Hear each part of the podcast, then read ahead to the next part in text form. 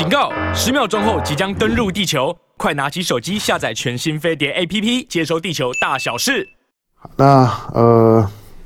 呃，刚刚有观众朋友们呢，在在在提到说这个卢沙野哈，那呃卢沙野是中国驻法国的大使。那他在受受访的时候，受媒体访问的时候呢，他说呢，前苏联国家呢并没有主权国的地位。好，那讲了这这句话之后呢，那一次呢就把就把那十几个国家这些国家呢，呃，当然，卢沙也在讲这话的时候呢，可能是讲了那些呢那些东欧的东欧的，就是说呢前苏联集团小国，比如说波罗的海三小国啦。啊，那这这些国家呢有没有有没有主权国家？卢沙也可能是投射的部分，可能是这个。可是呢，前苏联的这样一个体系里面还包括中亚的国家。那这这些国家现在的政治立场啊，或者说呃结盟的归归属很很不一致啊。那中亚的这这些国家呢，基本上面跟俄罗斯、跟中国，尤尤其这些年跟中国的关系呢，保持的非常的紧密，而且越来越紧密。那就像接下去呢，如果你看到呢，中吉乌铁路呢，一旦一旦开通，以中国建建造的这些铁公路速度之快，一旦呢中吉乌铁路通过的通通车了之后，那呃这些的内陆国，内内陆国就找到了出海的道路。因为亚洲陆块很大哈，所以它的内内陆国很多，比如说，比如中印中印边境的不丹哈，不不丹不丹最近的。几年的时间跟在尼泊尔后面了，不丹对自己的对自己的主权的危机感呢也越来越强烈。那觉得中国强了，那尼尼尼泊尔呢都活蹦乱乱跳了。那印度呢虽然很气啊，那拉拉着美国呢想要呢当当靠山，可是这没有办法去改变呢，在在喜马拉雅山区的这。这两个国家的政治态度，那不丹呢？不丹现在跟中国的关系进展得很快啊。什么时候不丹呢会跟中国正式建交？中国的邻邻国里面，唯一跟中国没有建交就不丹啊。不丹呢是被印度呢掐着死死的，印度呢就只差没有像呢当年的习近一样一口就把你吃了。好，那虽然还没有呢，还还没有，也不敢把不丹吃了，因为毕竟呢，不丹呢，嗯。他还被，毕竟还还在联合国体系之之下。可是过去呢，不丹的养印度之鼻息，这是呢喜马拉雅山区的这些的小国家哈，过去的宿命啊。因为从中国从中国过来了之后呢，看到喜马拉雅山的那个大山挡在那儿的时候呢，其实要去参与，要去支援，呃。这些喜马拉雅山山区的这几个国家来讲，困难度是比较高的。好，不过现在呢，在技术上面，在陆联的技技术上面呢，现在现在有了有了非常大的进展了。之后呢，中国的铁路啊、公路的运输的这些建造能力大幅改善了之后，这些的内陆国呃国家，诶，它一方面跟跟中国的贸易往来以及政治上面的这些互动，它慢慢的摆脱了过去印度比较容易靠近它。比较容易去攻击它。那有中国在后面的时候呢，这些的国家心理上面踏实很多。同样，中亚的这些国家，未来中吉乌铁路通了之后，一边呢是中国，一边再往南呢，可能就就就是伊朗。换句话说，这些呢中亚的国家将来呢，和中国跟伊朗的关系呢，会因为这些铁路的连通，又又是一番的风景。不过呢，在在波罗的海地地区来讲呢，就不一样。我我认为呢，就是说呢，这个卢沙也在谈的时候呢，他想象的呢，这这些所谓所谓呢前苏联国家无无主权呢，他的他脑子里面的那个 map 应该是在东欧的这一带这一块这一块了，基本上面那那政治立场差别就很大了。白俄罗斯的态度。那跟呃，或者像过过去的这些车臣，或或者呢，在在过去的俄属中亚的这一块，它它其实不同的国家的这些现在的现在的结盟跟政治表达方向不一样。好，但不管怎么讲了，就是说，当了卢卢沙也讲话了之后，那嗯，这个很快的。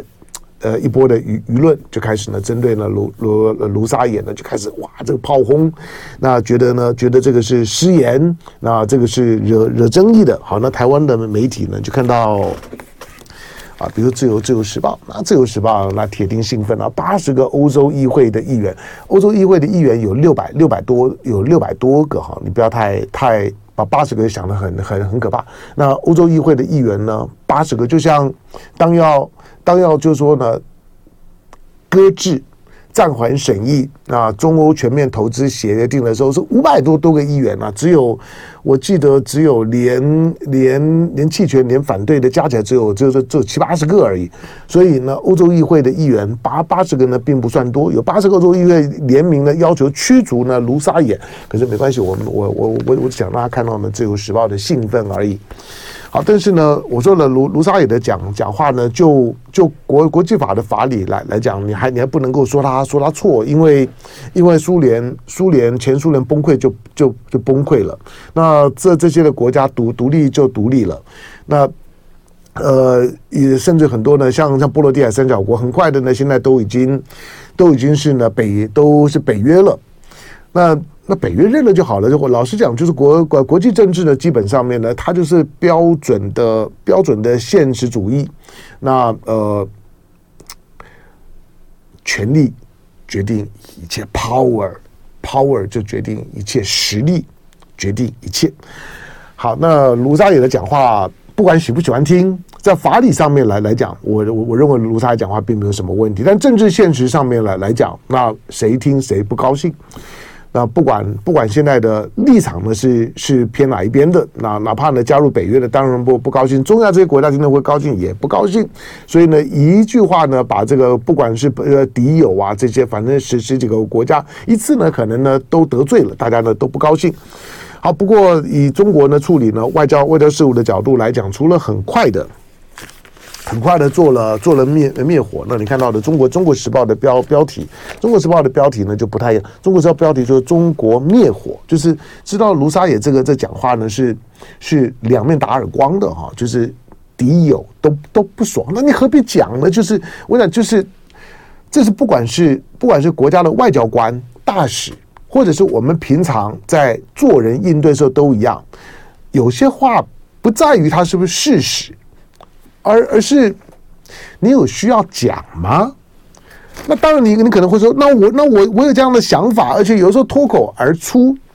对了，会有这样的情况。但是如果自己有意识到的时候呢，这句话呢不在于对错，而在于有需要讲吗？你讲的目的是什么？除非呢他是被受益的讲话。所以呢，因为外交无小事啊，所以呢，卢沙野呢驻发，因为他的他的发发言，我我注意过几回，他的发言是。很有个性的哈，那有时候很跳、很跳痛的。好，那卢沙野的讲话之后呢，中国也被迫要要出来灭火。他说不否认了苏联解体后各加盟国的主权。和他说中国在这件事情当中来讲不争执。你要知道，中国不否认啊这件事这事情。他也不用承认，他不否认呢各加盟国的主权，就是一次呢把大家都安抚了啊。那个是卢沙野，他是中国驻法国的大使，他也管不了这些这些事儿。那以中国的立场来讲，就是好，那接受现状。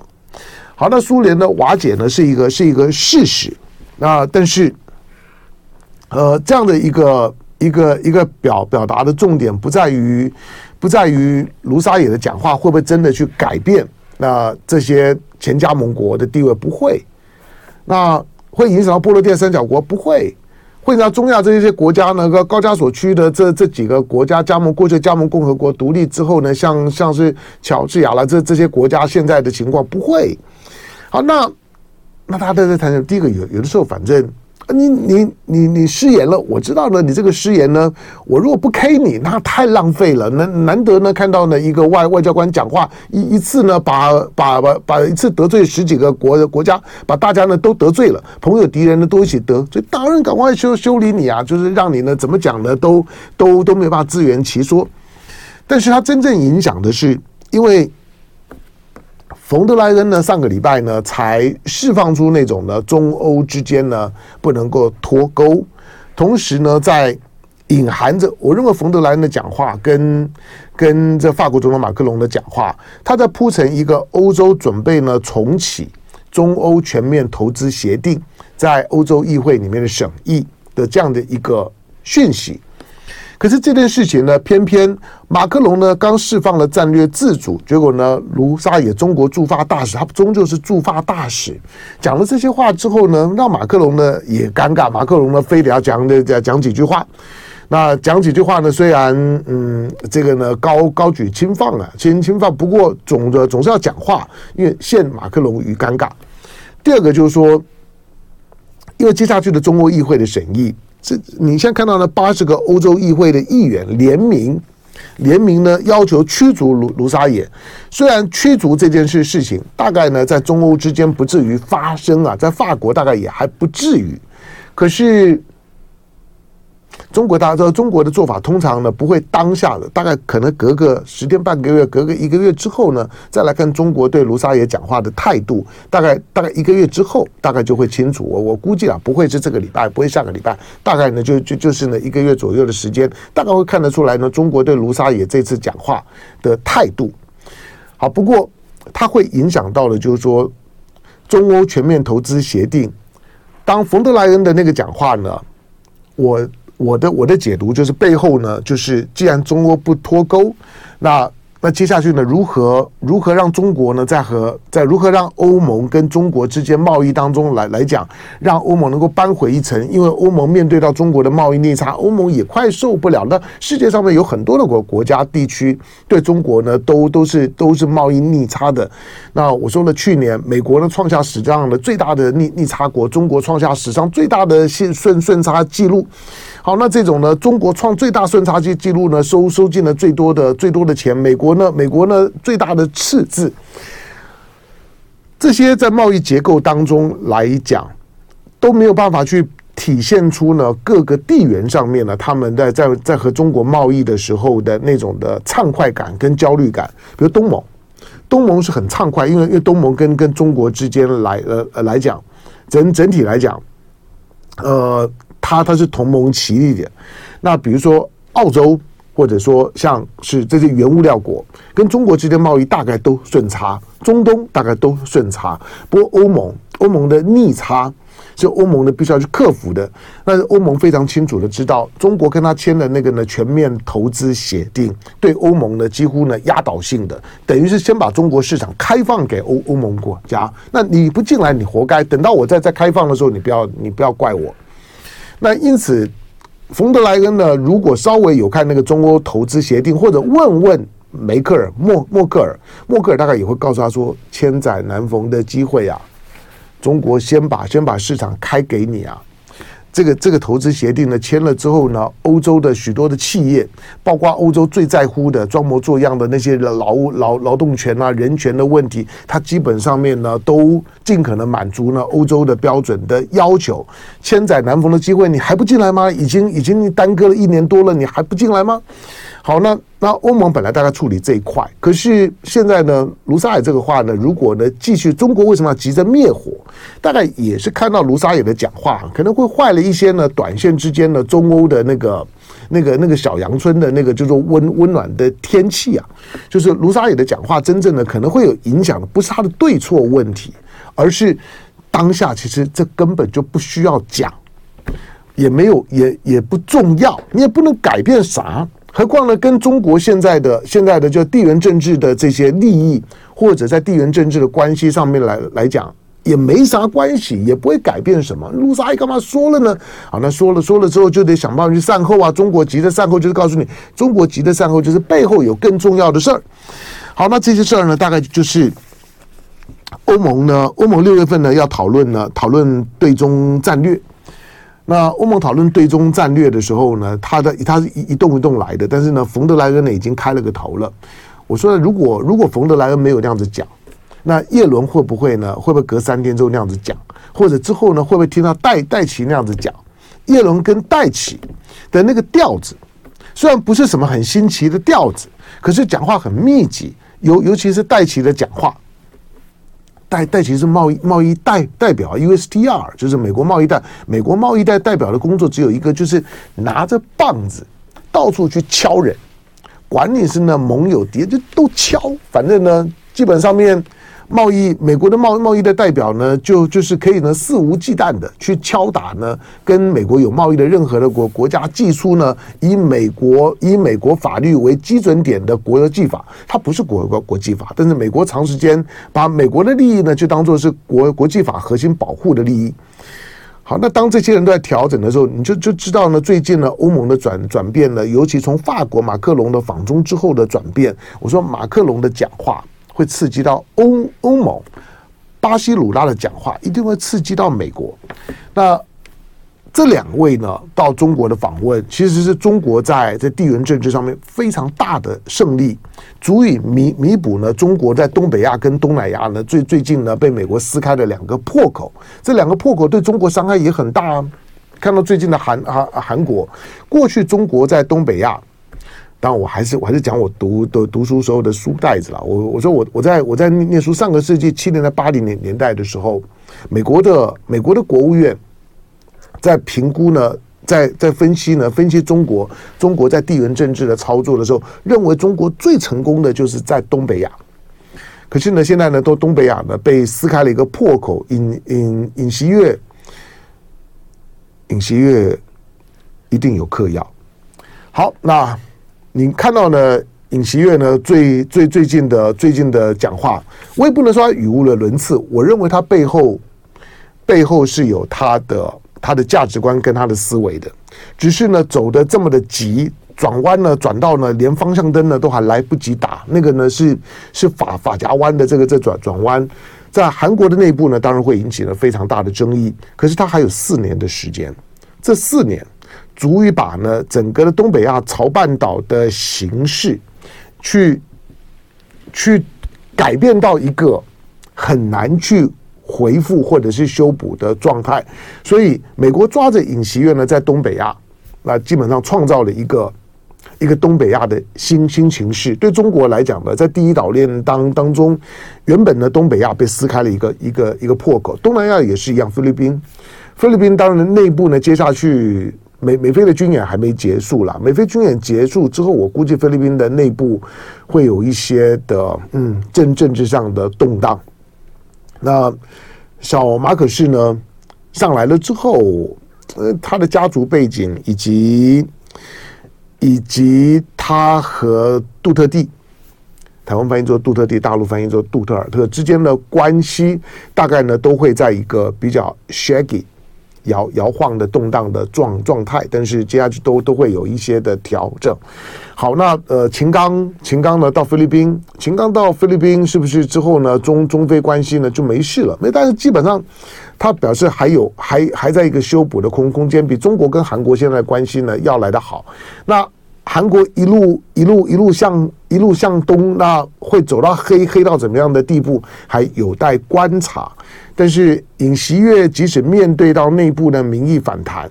可是呢，他想要去去彻底的改变东北亚当中呢，韩国原来北北边呢隔着三十八度线呢要面对朝鲜，一边呢要面对韩国，背后还有美国，然后呢在朝鲜的背后呢有俄罗斯跟中国的这层的关系。尹锡悦现在的操作的方方式，当然是非常冒险的操作的方式。那从一个从一个地缘上当中的小国来讲，这种的操作成功的机会呢，微乎其微。那尹锡悦就已经走上了这条不归路了。来进广告，回头做继续聊。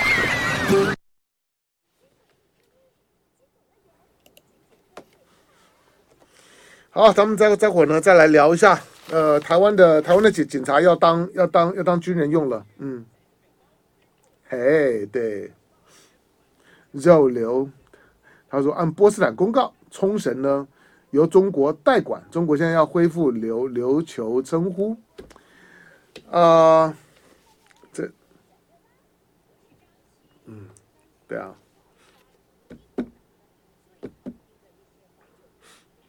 嗯。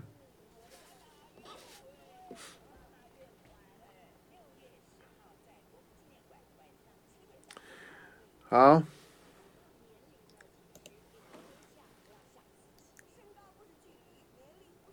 啊，张张琪张晴，嗯，好，那那那是个公益的表演哈，我觉得，我觉得张琪真的是一个鸡婆，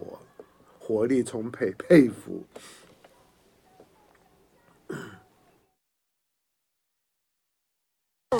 啊，八点四十一分二十一秒，您在收听的飞碟播网飞碟早餐，我是唐唐家龙。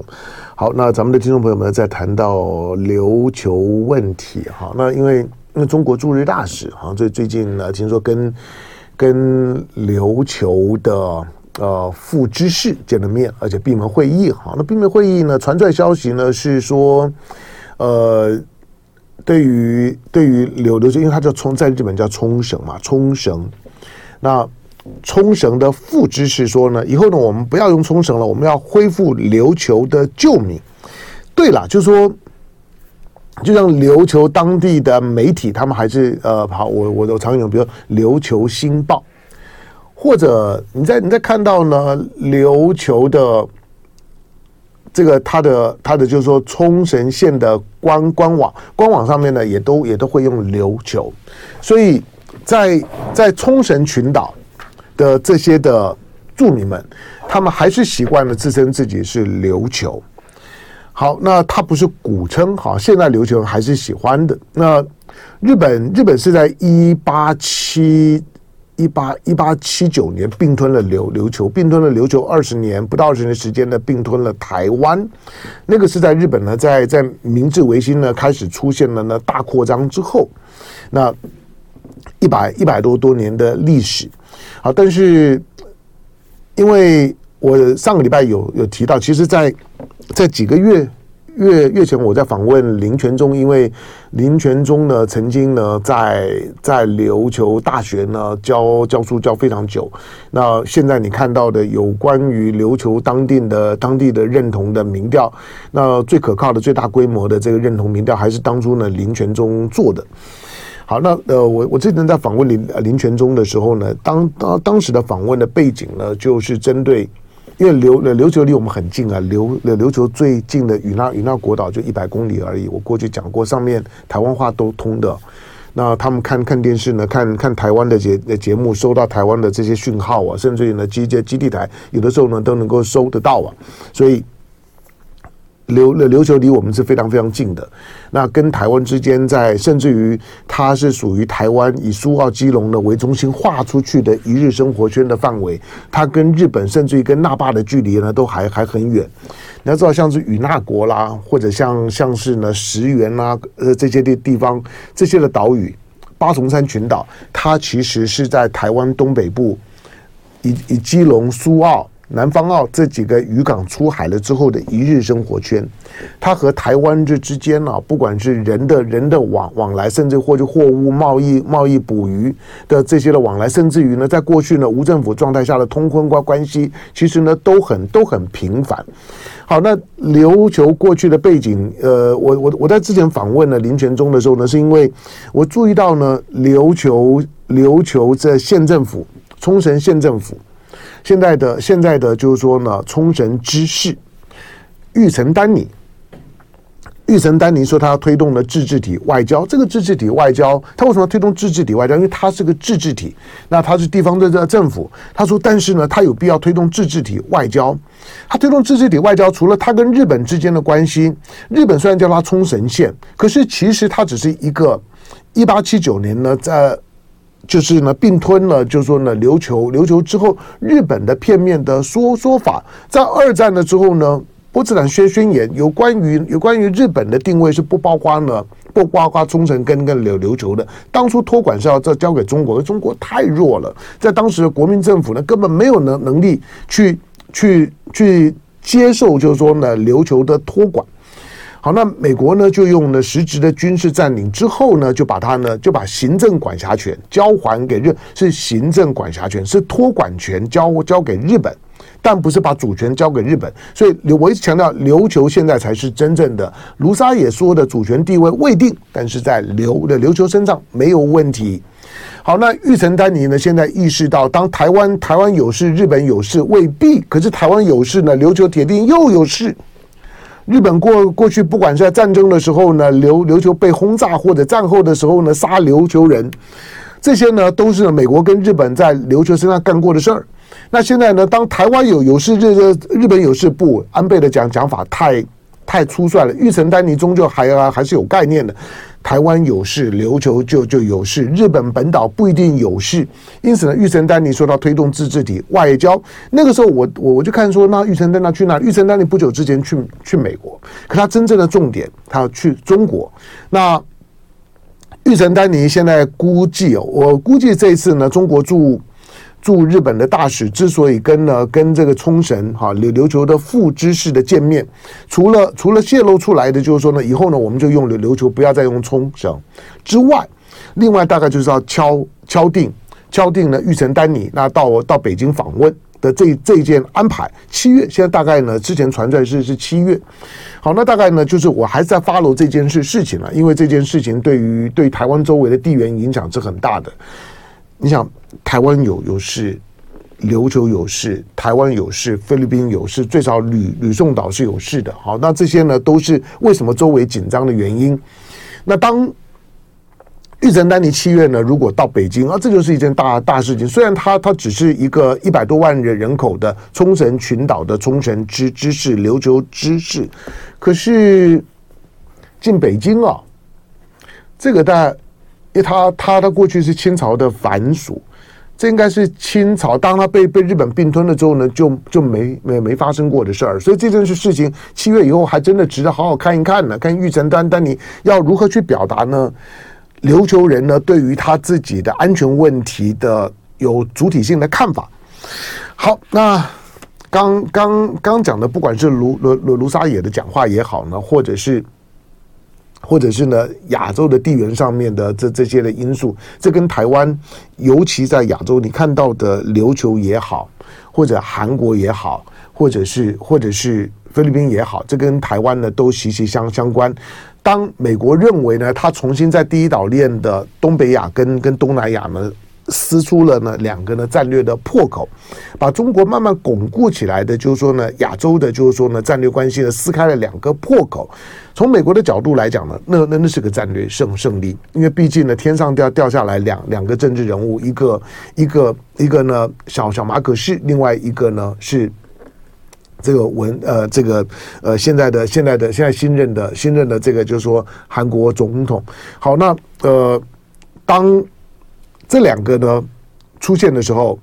对于美国来来讲，就像就像两两只手呢在演布袋戏一样。啊 OK，这个玩玩玩起来很很过瘾的，叮叮当啷的就一出戏了。基本上面一只左手一一一只右手套着两个布袋戏呢，就叫布袋戏偶就可以演一台戏。好，不过呢，真正重点就是这两个破口被被撕开了之后呢，台湾的压力就会变得非常非常大。就是这两个这两个破口。基本上面，它不会是中美之之间的对抗的最核心。当这两个美国认为撕开了破口，破坏了中国呢，过去几十年呢，在亚洲地区所所进行的周围邻邻国的，就是说呢，在战略上的部署，把把周围的邻呃邻国呢都安抚好，所有的边边境关系呢，几乎呢都快处理完，只剩下呢印度。但是这两个破口现在看起来被撕开，不过那你想？大陆方方面来来讲，它的它接下去的压力的挤压点会在哪里？就在台湾身上。所以台我们看到呢，韩国跟菲菲律宾呢开始呢出现了一些一些一些战略上面的漂移。那开始跟中国呢，开始采取一些呢比较敌对或者是疏离的亲美的态度的时候，台湾不要因此而只是情绪上、感情上面的幸灾乐乐祸啊，因为接下去压力呢就更清楚的在台湾身上。好，那在台湾身上会会会怎么样？来，今天的今天联合报，当这条这条新闻是延续性的新闻了。那你看到的联合报的头版头呢，警政署呢准备征选了战训教官。那什么叫战训教官？就是战斗训练。那警政署呢，跟战斗训练有啥啥关系？呃，第一个就看你怎么怎么怎么想了。过过去我我们讲的就是说呢，海海巡呢是所谓的第二海军，这从陈水扁时代呢就这样的定位的，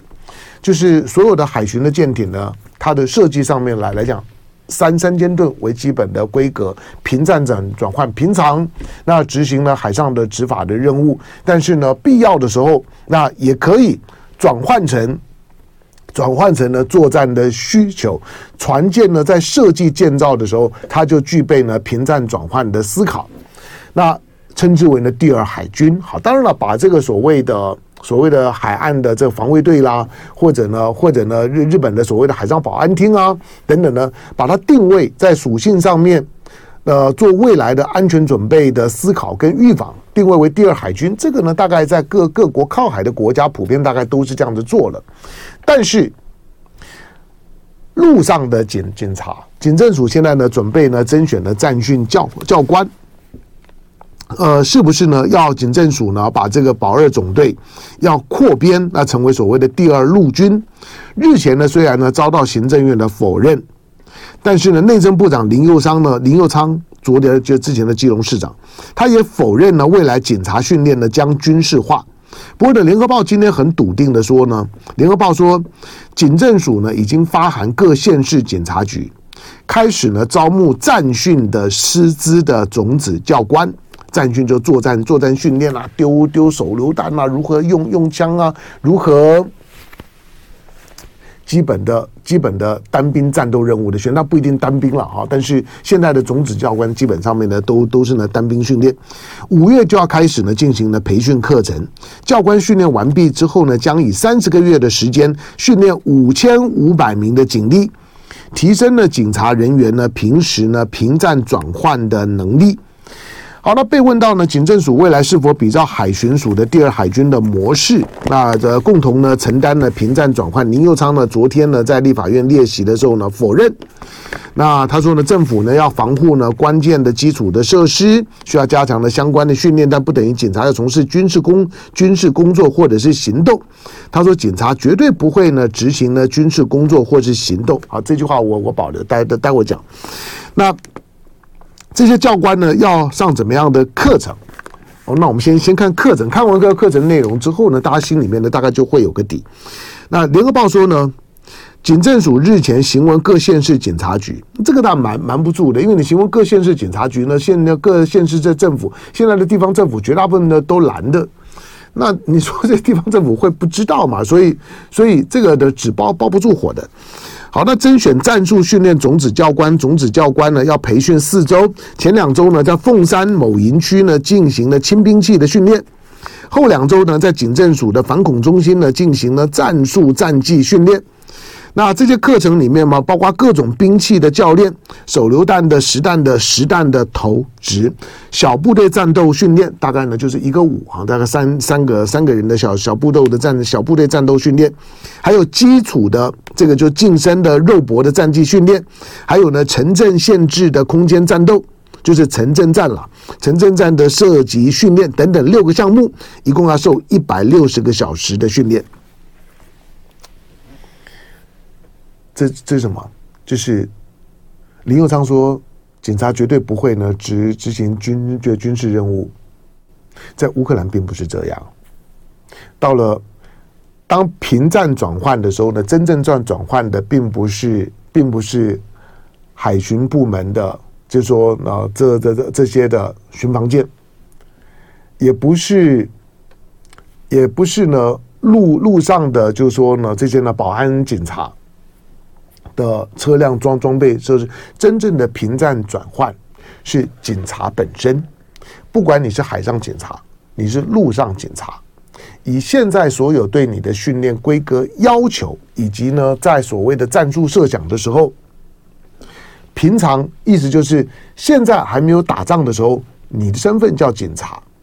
但是那开战了怎么办呢？开战的时候呢，你也许还穿着警察的衣服，但是你很快，我估计你很快都会领到呢迷彩服。那领到迷彩服之后，你就是个军军人。我之前讲过，什么叫做国土防卫旅？国土防卫旅里面呢，最主要的编成就是送上去当当炮灰的。表面上面来讲，你要去守核电站呐、你要你要去守守守守水坝，你要去守电厂，你要去守什么什么。守守车车站，守大型的这个什么呃油料弹药呢？那这个呃天然气的接收站，这些呢都是所谓的基础设施。平常是警察，但是呢，如果战争发生了，怎么怎么办？国土防卫旅的定位，国土防卫里面大部分的编成呢都是警察，那包括呢义消、义警、消防队，这些呢是所谓的国呃，这些呢是所谓的国土防卫旅的主要的编成。再进一步的时候，我告诉你，连学校的老师都都都都在里头。所以今天行政院会会否认是今天？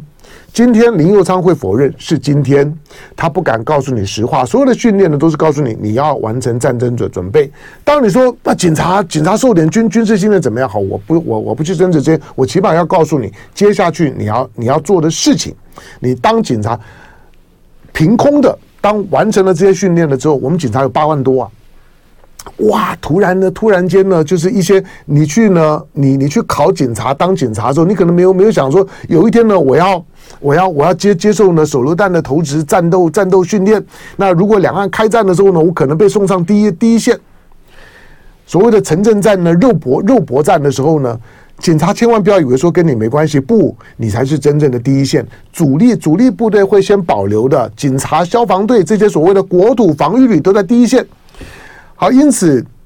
昨天呢，在质询里面谈到了一点，就是说，既然我要受这些呢军事化的训练，那我的待遇是不是应该比照军人要调高一点点呢？这些他都在告诉你，不知不觉当中，其实台湾正在进行全面的装备的、人员的、观念的平战转换。